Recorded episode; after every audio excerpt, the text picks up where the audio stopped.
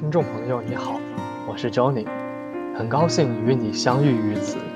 我将以朗读的方式与你分享一本书，它关乎人类与周遭的相处，它关心这个浮躁的世界需要的设计。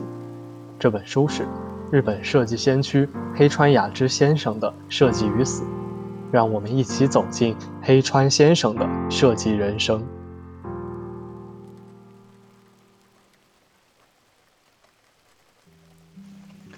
命运与偶然因祈祷合为一体。二零零七年二月二十四日，有一本书叫做《今天是个适合死亡的日子》，书名出自一位美国印第安原住民的话。这句话反映了印第安人以一种充满尊严的态度，豁达地看待自身生死的自然观。他并没有宣扬宗教式的生死观。而是将自身视作自然的一部分去理解人生。若是有知交因事故身亡，人们总会无可避免地想到“偶然”这个词。早一分钟从家出门的话，就不会遭遇此次事故了吧？或者那时候要是坚持邀请他和自己待在一起的话，就不会发生这种事了吧？之所以产生这样的想法。是因为人们从不将死亡当作一种命运、一种宿命，只会认为是极其微不足道的偶然将逝者推向死亡。偶然性几乎支配着我们人生的全部。假使父亲和母亲当年不相识，就不会有自己的存在。数亿精子彼此竞争着奔向卵子，如若当时另外一个精子先与卵子结合。那么，哪怕父母相识，他们生下的孩子也不会是我。我们自身，实际就是作为一个偶然的结果来到世间的。浩瀚宇宙中，地球的形成以及地球上生命的诞生，都被认为是奇迹般的偶然现象。混沌物质某一次偶然的巨变，创造了生命，由此发展成为具有思想意识的人类。人与人的相识是偶然的，遇见一件美丽的陶器，也是偶然性赋予人的美的体验。即便是人的意志诱发了这份偶然，偶然依旧是偶然。我总觉得那种充满生命活力、令人悸动的美，倘若不借助偶然的力量，是根本无法产生的。偶然造就了生命，也造就了艺术。可以说，它是宇宙中的一个真理。从另一个角度来说，我们也可以将发生的一切归结为命运。我们可以把事故造成的死亡理解为一个人自身的命运，同时，父母的相识、精子与卵子的结合，也都是命运的安排。地球的形成、生命的诞生、人类的登场。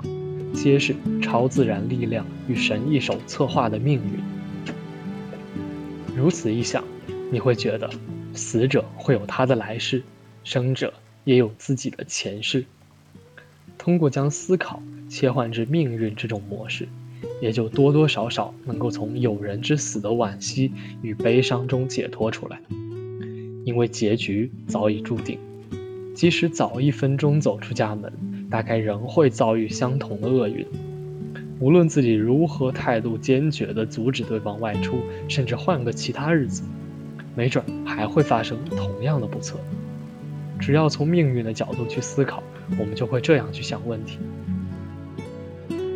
偶然这种理解方式，让我们承认人生本身就是一次偶然，从而接受浩瀚宇宙的真理，将自己从悲痛中解救出来。思考命运，让我们认识到一切皆是命中注定，从而得以超越悲伤，完全处于两极的概念。偶然与命运开始具有相同的意义。祈祷无疑是连接偶然与命运的一种仪式。科学与唯心虽说往往不能达成统一，但偶然这个科学的概念与命运这个唯心的概念。却可以经由祈祷合二为一，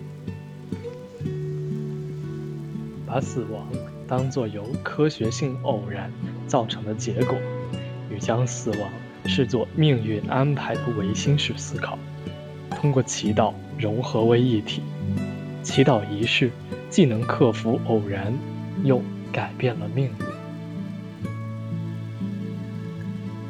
因偶然爆发而创生的浩瀚宇宙，又因为偶然造就了其运行的秩序，而在这套秩序中，更因偶然诞生了人类的生命机制，最终促成了人类意识的形成。应该说，意识是在宇宙产生的另一个宇宙，即某一个体所拥有的世界观。不管宇宙如何运行，人类如何思考。